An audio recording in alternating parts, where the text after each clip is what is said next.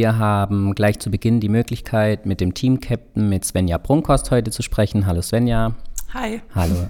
Für dich ist es ja mittlerweile schon fast Alltag bei der Nationalmannschaft. Ist das immer wieder was Besonderes oder wie fühlst du dich, wenn du im Kreise des Nationalteams bist? Ja, auf jeden Fall. Also es ist immer ein schönes Gefühl. Ich glaube, auch gestern hat es jeder gemerkt ähm, am Anreisetag.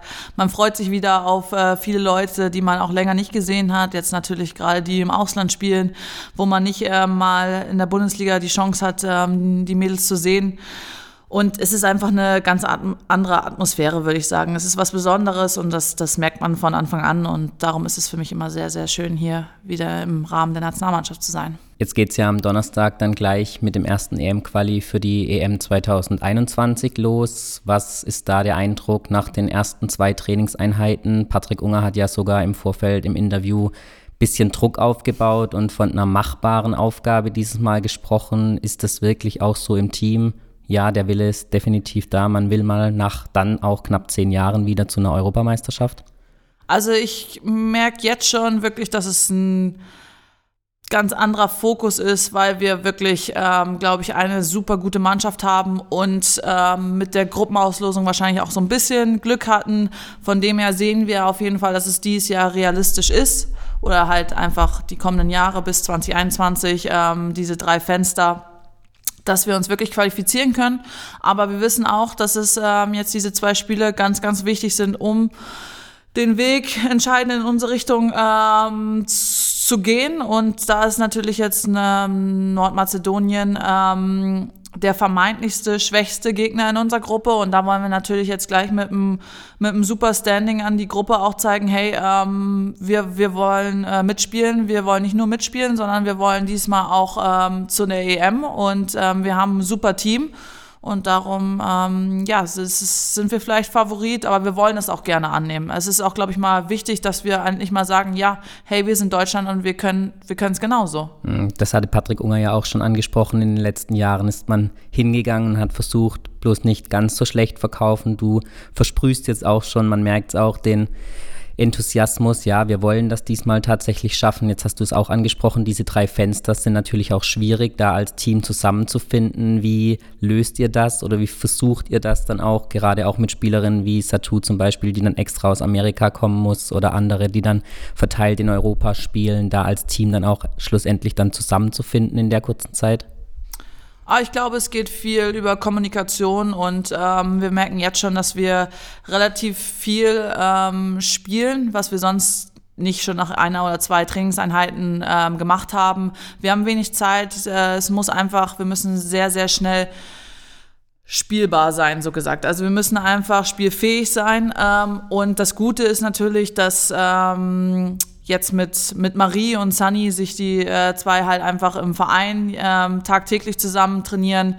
Ähm, Satu hatten wir zum Glück die Möglichkeit, auch mal im Sommer, ähm, gerade Ama, Sunny und ich, mal wieder ein bisschen mit, mit ihr zu spielen. Ähm, ich habe jetzt einfach auch gesehen, wie sie sich wieder entwickelt hat. Ähm, und natürlich ist das schwierig, wenn sie jetzt heute Abend ähm, erst aus den USA kommt und ähm, wahrscheinlich mit Jetlag und allem Möglichen. Aber das haben auch die anderen Nationen, das wissen wir. Und ähm, wir müssen einfach positiv rangehen, sehr hart arbeiten, viel miteinander reden, ähm, kleine Sachen von Anfang an besprechen. Nicht, dass sie dann erst am Donnerstag aufkommen und sagen, hey, ähm, das habe ich mir schon die ganze Zeit gedacht, das Problem, aber wie ist das überhaupt? Und ähm, wir haben einen riesen Trainerstaff diesmal dabei. Man merkt, dass wirklich sehr viel in der Halle geredet wird und äh, sehr positiv miteinander geredet wird. Und ähm, ich glaube, das ist der, der Schlüssel dafür. Ja, du bist ja jetzt auch Team-Captain und eine der erfahrensten Spielerinnen im Team. Wie gehst du mit neuen Spielerinnen um? Wie begrüßt man die im Team? Was gibt man denen mit an die Hand dann für eine Karriere, möglichst eine lange Karriere und eine erfolgreiche dann im Nationalteam? Puh, ähm, schwierig. Also ich glaube, ich, ich versuche einfach jedem das ähm, so einfach wie möglich hier zu machen. Ähm, das ist natürlich, glaube ich, jetzt, äh, Luisa ist das erste Mal dabei ähm, und hat keine von ihren Mitspielerin äh, aus der U20 oder U19 oder so weiter, dann ist sie natürlich neu hier, aber man kennt sich ja. Also wie oft hat man schon gegen äh, Luisa gespielt und ist eine gestandene Person auch in der, äh, mit ihren jungen Jahren in der Bundesliga. Ähm, man versuchte ihn einfach ähm, in Möglichkeiten, wenn es jetzt irgendwie mal der Ball im Aus ist oder so, sich kurz ähm, zusammenzutreffen und kurz was zu reden ähm, und sonst halt auch außerhalb einfach ihr, glaube ich, oder jungen Spielerinnen es so einfach wie möglich zu machen, dass es halt, ähm, dass man gleich als Team zusammenwächst. Und ähm, das haben sie damals mit mir gemacht, ähm, da hat mich jeder aufgenommen. Ähm, und das versuche ich jetzt halt auch. Du hast es gerade angesprochen, es sind ja auch einige Spielerinnen, die im Teamalltag dann Gegner sind. Wie geht man mit der Situation um? Weil jetzt gerade, wenn man gegen solche Sp Teams spielt wie Nördlingen, wo jetzt Luisa herkommt, jetzt dann als, als Team zusammenzuspielen, ist das eine starke Umstellung oder wie, wie geht man damit als Spielerin dann um? Nee, eigentlich, also ich mag's äh, eigentlich ähm, und ich glaube, wir haben alle ähm, großen Respekt voreinander, ob es jetzt egal welche ähm, Spielerinnen in der Nationalmannschaft sind, wenn wir gegeneinander spielen. Aber wenn wir gegeneinander spielen, ist es halt einfach Liga-Alltag und da muss jeder gucken, ähm, ja, dass man am Ende der Sieger ist und ähm, das ist auf einem auf guten Level. Und wenn wir hier sind, sind wir halt einfach ganz schnell Mannschaftskollegen. Und ähm, natürlich ist es nicht immer ganz einfach, aber ähm, wir haben eine sehr gute Team-Chemistry, würde ich sagen. Und ähm, ja, also ich habe da kein Problem mit, dass man manchmal Gegner und dann wieder zusammen zusammenspielt. Also. Okay. Als A-Nationalspielerin verfolgt man auch die U-Teams. Da hat es ja jetzt in den vergangenen Jahren dann Erfolge gegeben. Jetzt hat das erfolgreiche Team der U18 mit der U19 im Sommer einen Dämpfer kassiert.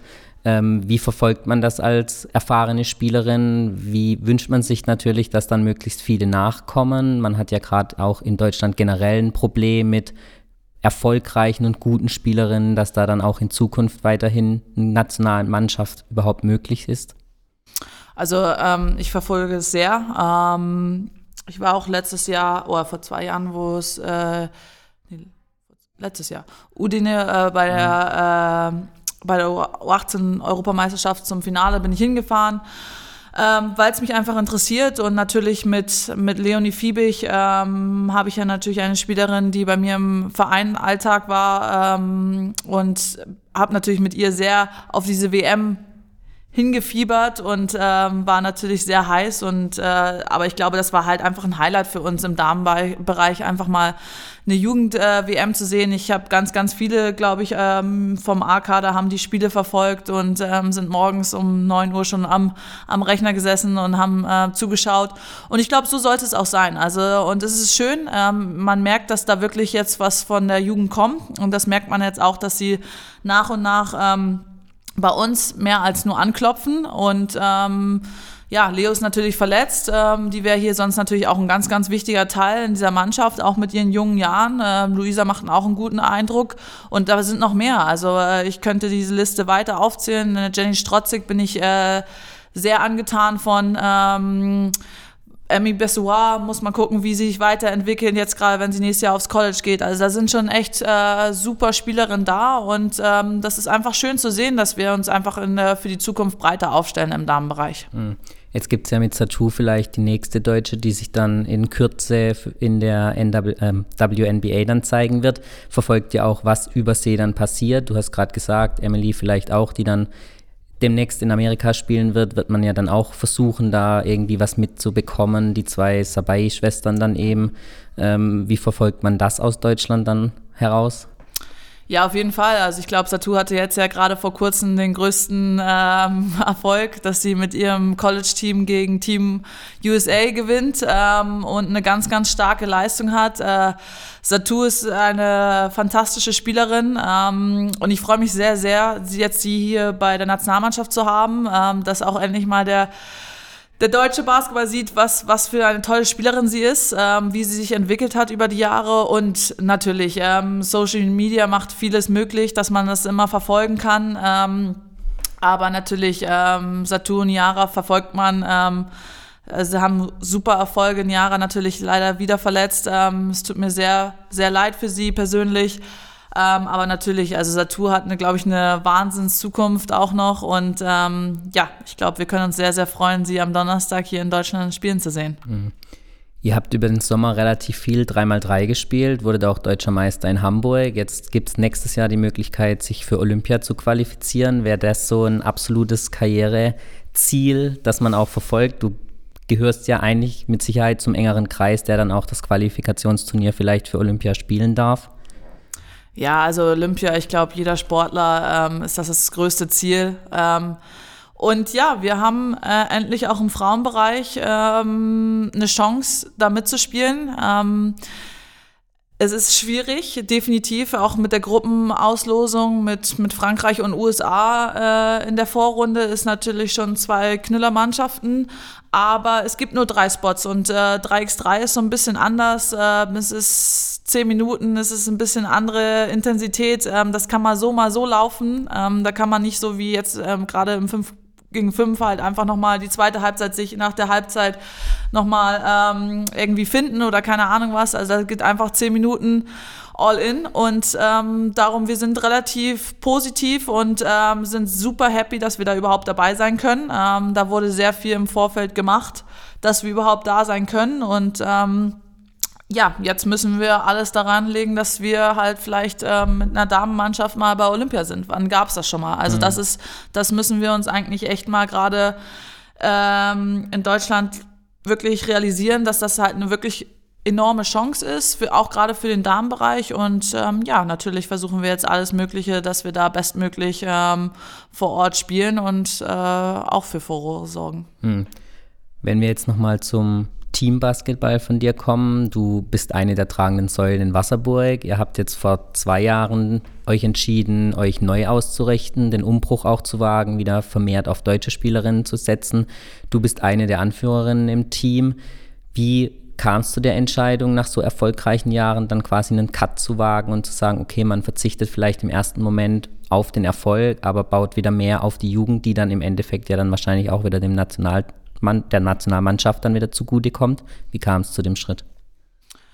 Ah, ich glaube, in Wasserburg waren ja eigentlich schon auch in den früheren Jahren, wo ich angefangen habe, ähm, viele deutsche Nationalspielerinnen immer vor Ort. Also ob es jetzt damals ähm, eine Katakün oder eine Alex, damals noch äh, Müller und so weiter. Also wir hatten ja schon auch immer sehr, sehr viele äh, deutsche Nationalspieler, Doro Richter etc.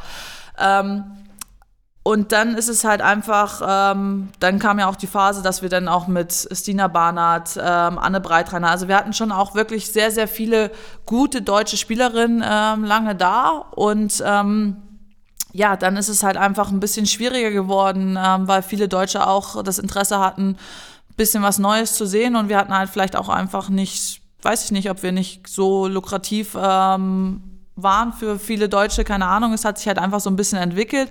Aber ich bin sehr, sehr froh, ähm, dass sich das Management wieder so entschieden hat, dass wir mehr auf Deutsche setzen wollen, weil ich glaube, es ist sehr, sehr wichtig, äh, gerade in der Bundesliga, dass äh, in den Top-Mannschaften auch deutsche Spielerinnen sind. Ähm, und ja, also ich bin sehr, sehr froh, dass es so ist. Ähm, ich glaube, wir haben ähm, den richtigen Schritt gewagt und es zeigt sich auch, dass es auch funktioniert. Du hast ja aber auch in deiner Karriere den Schritt ins Ausland gewagt. Wie würdest du die Erfahrung bezeichnen und würdest du im Nachgang sagen, es hat sich definitiv gelohnt oder wärst du lieber dann in Deutschland geblieben? Nee, auf jeden Fall. Also das, ähm, waren zwei Jahre, die mir sehr, sehr viel gebracht haben, ob es jetzt sportlich als auch persönlich waren. Ähm, ich will sie niemals missen und ich äh, bin sehr, sehr froh und dankbar, dass ich diesen Spr Schritt machen konnte. Ähm, ich glaube, ich war auf einem, auf einem Stand in Wasserburg, wo wir halt einfach jedes Jahr gewonnen haben. Ähm, ich war damals dann schon, ich hatte schon siebenmal in deutschen Meisterschaft gewonnen, ähm, fünfmal Pokalsieg. Was, was will man dann noch? Dann wollen wir einfach die nächste Herausforderung. Und ähm, da war halt, ähm, ja, Spanien und Frankreich sind zwei tolle Ligen in Europa und ähm, das war halt einfach das, was ich mir auch immer beweisen wollte, ob ich es überhaupt schaffen kann, ob ich da überhaupt hinkomme ähm, und einfach mal aus meiner Comfortzone ähm, zu Hause raus. Und ähm, ja, darum bin ich sehr froh und ich würde es immer wieder so machen. Was ist deiner Meinung nach der größte Unterschied zwischen einer deutschen Liga und einer spanischen oder französischen, wie du sie jetzt erfahren hast? Alles unterschiedlich. Ich glaube, jedes Land hat so seine Spielweise. Also wenn man jetzt auch wieder Spanien und Frankreich, ähm, es ist ganz unterschiedlich. Ähm, in Frankreich ist es sehr, sehr athletisch, ähm, sehr physisch. Äh, Spanien sind einfach sehr viele Schönspieler. Also, also es hat mir sehr gut gefallen. Ähm, das soll überhaupt nicht negativ sein, aber wirklich sehr, sehr viel ähm, super Point Guards, die echt ähm, mit dem Ball umgehen können. Ähm, ja, ich glaube, jede Liga hat so, so sein, sein Flair und ähm, ja, es war, es war einfach was anderes, äh, weil es halt in meinen zwei Teams sehr professionell gehalten worden ist. Ähm, ob es immer mit einem Tag vor dem Spiel Anreise, einen Tag danach und so weiter, wie das alles mit ähm, den kleinsten Sachen, ob es jetzt irgendwie Essen auf der, auf der Auswärtsreise, dass es alles koordiniert war von einem und so weiter. Also was, was viele Vereine, glaube ich, in Deutschland noch ganz, ganz viel Potenzial haben, aber auch wirklich wichtig sind auf den Spielverlauf, Regeneration am nächsten Tag und so weiter. Also da sind, da sind ganz viele Sachen und da merkt man halt eigentlich so am meisten, dass es halt ähm, professioneller geführt worden ist. Hm. Wenn man jetzt schon bei den Verbesserungs- oder den professionelle, besseren professionellen Bedingungen sind, du engagierst dich mittlerweile auch abseits, abseits des Feldes bei Wasserburg und hast da vielleicht auch die Möglichkeit für eine Karriere danach dann schon.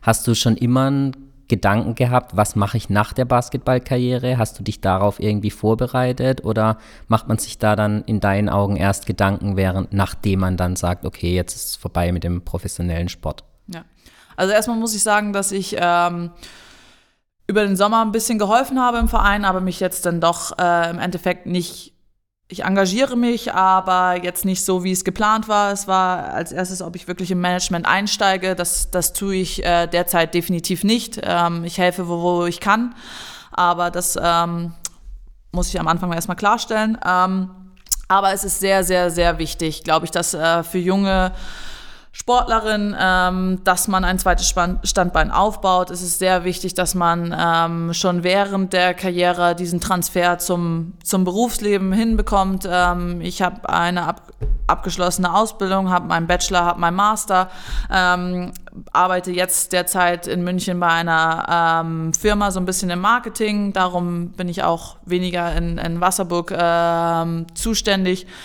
weil ich einfach sehe, dass es, ähm, dass man einfach ja, sich irgendwas aufbauen muss. Und das sieht man jetzt ja auch hier bei der Nationalmannschaft, wenn jetzt viele irgendwie noch sagen, okay, sie haben ähm, ihren, also wir haben viele Lehrer hier, äh, die gerade im Ref oder davor sind oder Studium und so weiter. Und ich finde es sehr, sehr gut, dass alle hier nebenbei ein bisschen was machen. Ähm, es ist manchmal natürlich schwierig, so professionellen Basketball.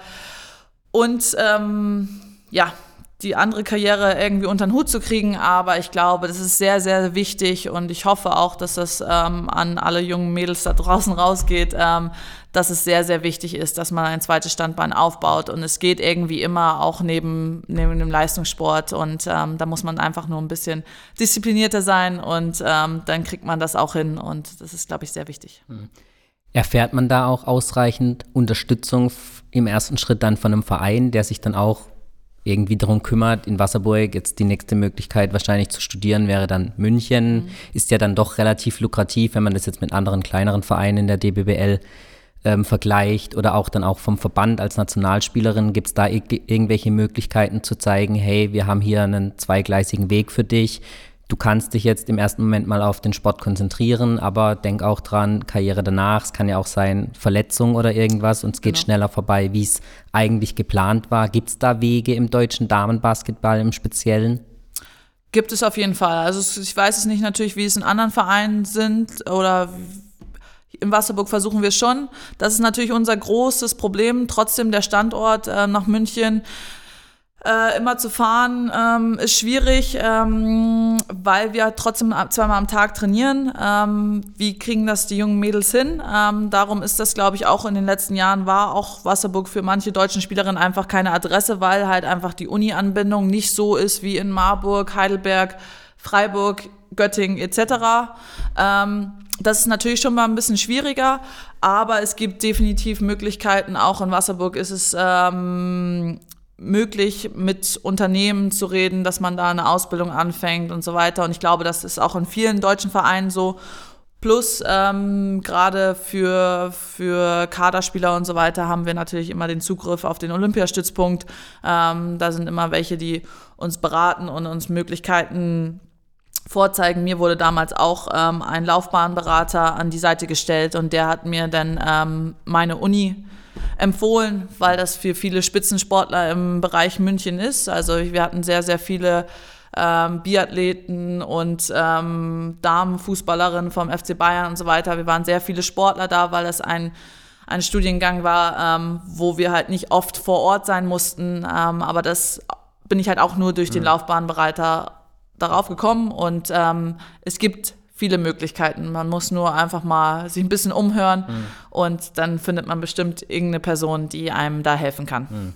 Okay, aber es klingt ja schon nicht mal ganz so düster, wie es manchmal dann prophezeit wird, dass man sich mehr oder weniger nur auf den Sport konzentrieren muss, um da irgendwie erfolgreich zu sein, sondern du hast ja jetzt auch aufgezeigt, es gibt ja die Möglichkeit. Und was planst du dann die Karriere danach? Wie sieht die dann möglicherweise mal bei dir aus? Gute Frage. Ähm, seit ich meinen Masterabschluss habe, ähm, kommt das In aus welchem Bereich war der Masterabschluss? Äh, International Management. Ähm, kommt aus meinem famili familiären ähm, Kreis natürlich immer mehr die Frage, ähm, was ich jetzt genau machen will. Davor war es immer noch so, okay, ich hatte mein Studium, mein Studium und es war immer klar, dass es noch Basketball ist. Aber so langsam, äh, ich bin jetzt auch 28, ich glaube, ich bin jetzt noch äh, in einer guten Verfassung körperlich, als auch, dass ich noch Lust habe. Es wird noch ein paar Jahre ähm, weitergehen, definitiv.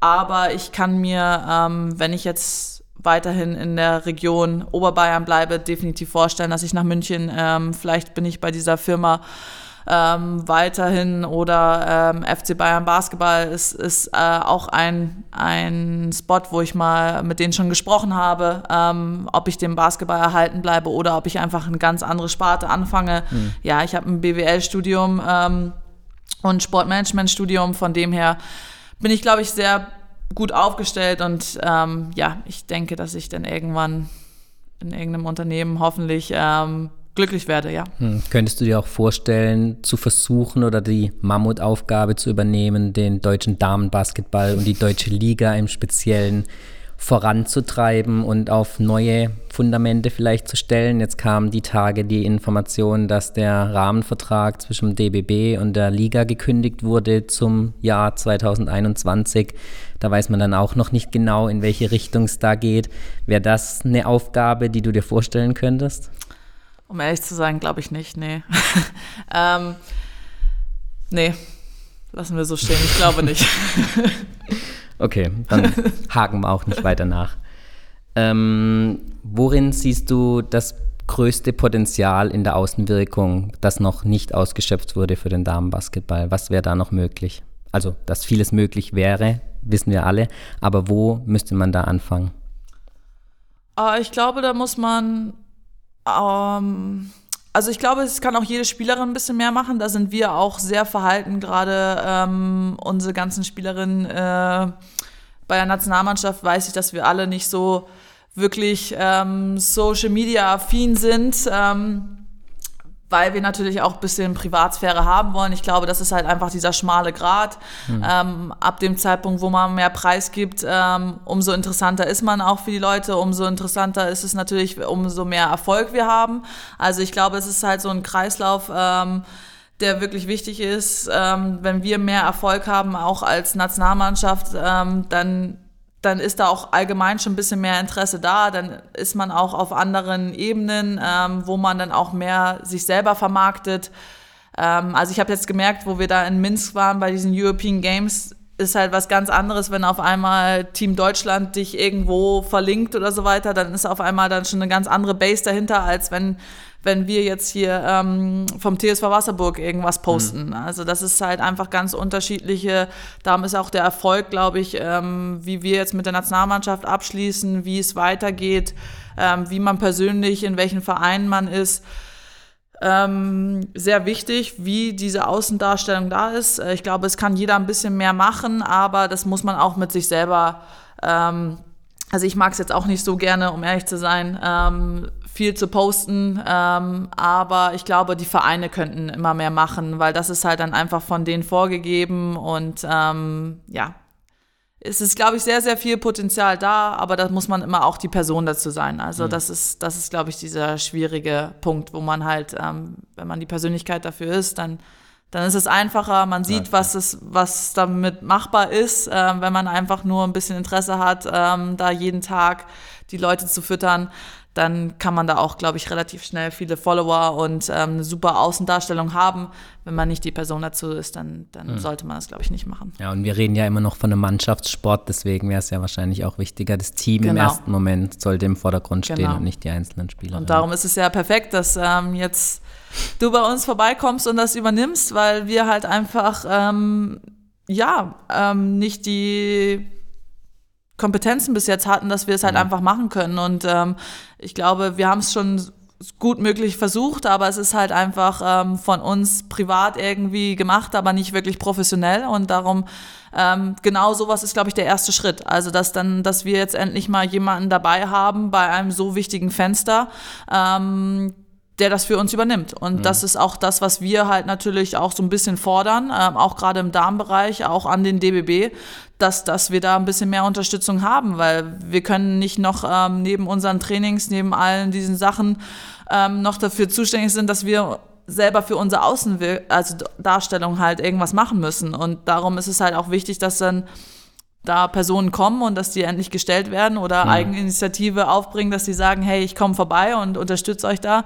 Und das ist, glaube ich, für uns das Beste und das wäre halt natürlich auch in den Vereinen. Aber wer, welcher Verein hat da wirklich ähm, eine Person, die das wirklich klar. macht? Und das ist, glaube ich, das, mhm. wo es halt einfach hapert. Und, mhm. und das ist ja auch klar, also die Gelder sind schwierig ähm, und man hat eh zu wenig. Äh, das geht, glaube ich, jedem Verein so. Und dann noch zu sagen, hey, ähm, ich setze jetzt einen ein, der das darf. Oder so. Ja, aber ich glaube, es ist, es ist wichtig, weil das ist ja auch wieder gerade auf Vereinsebene, Sponsorenfindung und so weiter. Umso bessere Außendarstellung mhm. man hat, äh, umso einfacher ist es. Aber ja, schwieriges Ihr Thema. habt ja dieses Jahr jetzt auch mal mit etwas ausgefalleneren Trikots zum Beispiel für ein bisschen Aufmerksamkeit gesorgt. Wir versuchen es definitiv. Ja, nee, man hat ja jetzt auch die letzten Jahre gemerkt, die Teams sind besser aufgestellt, was Bilder angeht, ja. was die Außendarstellung. Also es tut sich ja schon was. Ich, ja, also wir haben es auf jeden Fall versucht und wir haben ja auch ähm, Imagefilm und sowas alles gedreht. Ähm, wir haben gesagt, wir versuchen es mal,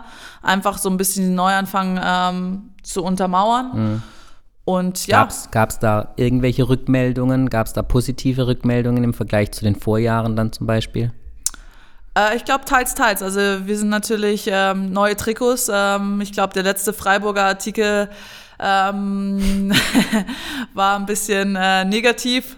Ich weiß nicht, ob es Ironie war oder ob Ich glaube, da ist immer viel Ironie ja, dabei. Ich glaube auch. Von dem her nehme ich das auch nicht so ernst. Ähm, nee, also wir wollten einfach was Neues starten. Ich glaube, wir brauchten so ein bisschen Neuanfang und ähm, ja, dann muss man halt auch irgendwie mal rigoros sein und einfach mhm. alles neu probieren. Neues Logo, neues Trikot und ähm, ja, ich glaube, manche nehmen es so auf, manche so. Mhm. So ist es ja immer. Klar, man kann es nie allen recht machen nee. von dem her. Wenn wir jetzt nochmal auf den TSV Wasserburg blicken, was sind da die Saisonziele zum jetzigen Zeitpunkt? Läuft ja vielleicht wieder bisschen besser sogar, wie viele erwartet hatten. Ähm, gut in die Saison gestartet und auch jetzt gleich oben wieder im Tabellen, im oberen Tabellendrittel festgemacht. Was sind da die Saisonziele, die ihr auch im Team ausgemacht habt? Ja, also ähm, ich glaube, es ist, wird eine schwierige Saison für uns, weil wir halt einfach gerade noch mit sehr vielen Verletzungen ähm, zu kämpfen haben Laura Hebecker leider noch kein Saisonspiel gespielt. Ähm, da müssen wir jetzt mal gucken, wie sich das entwickelt. Mit der ähm, Kreuzbandverletzung von, von Leo Fiebig kurz vor der Saison ähm, bei der WM war natürlich auch für uns ähm, ein sehr großer Rückschlag. Ähm, alle haben gesehen, wie letztes Jahr, wie stark sie war. Ich glaube, wir hätten sehr, sehr viel Spaß mit ihr gehabt. Ähm, aber ich glaube auch, äh, die Reha läuft sehr, sehr gut. Ähm, mal gucken, ob sie nochmal zurückkommt äh, und uns hinten raus hilft. Und dann haben wir natürlich sonst auch immer so ein bisschen kleine Wehwehchen.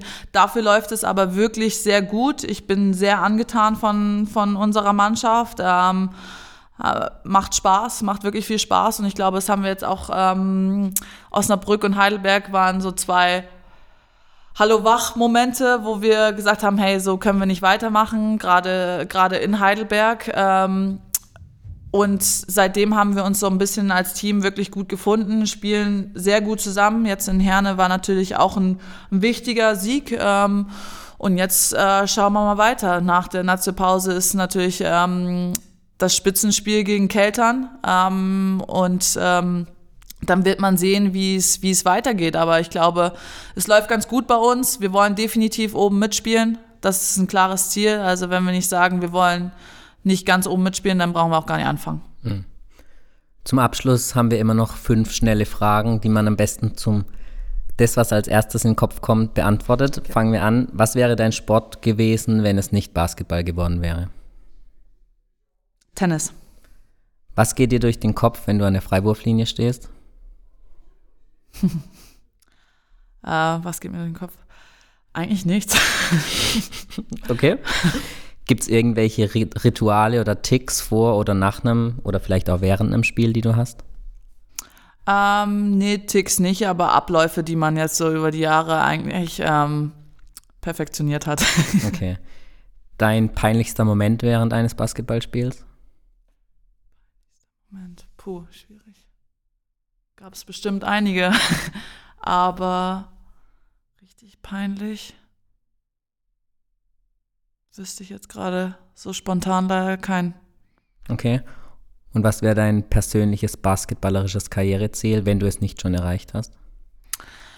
Ja, jetzt natürlich mit Olympia ist, ist Olympia natürlich das riesen, riesen Ziel. Ähm, und sonst Europameisterschaft, also ähm, 2021. Ich möchte unbedingt endlich mal mit der Nationalmannschaft Erfolg haben oder mehr Erfolg haben.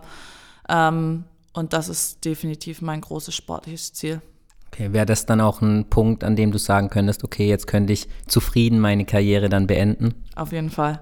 okay, perfekt. Dann wünschen wir natürlich möglichst viel Erfolg in den nächsten Jahren. Jetzt vor das bevorstehende EM-Qualifikationsspiel zuerst einmal einen Sieg und bedanken uns, dass du uns Rede und Antwort gestanden hast. Vielen Dank. Vielen Dank.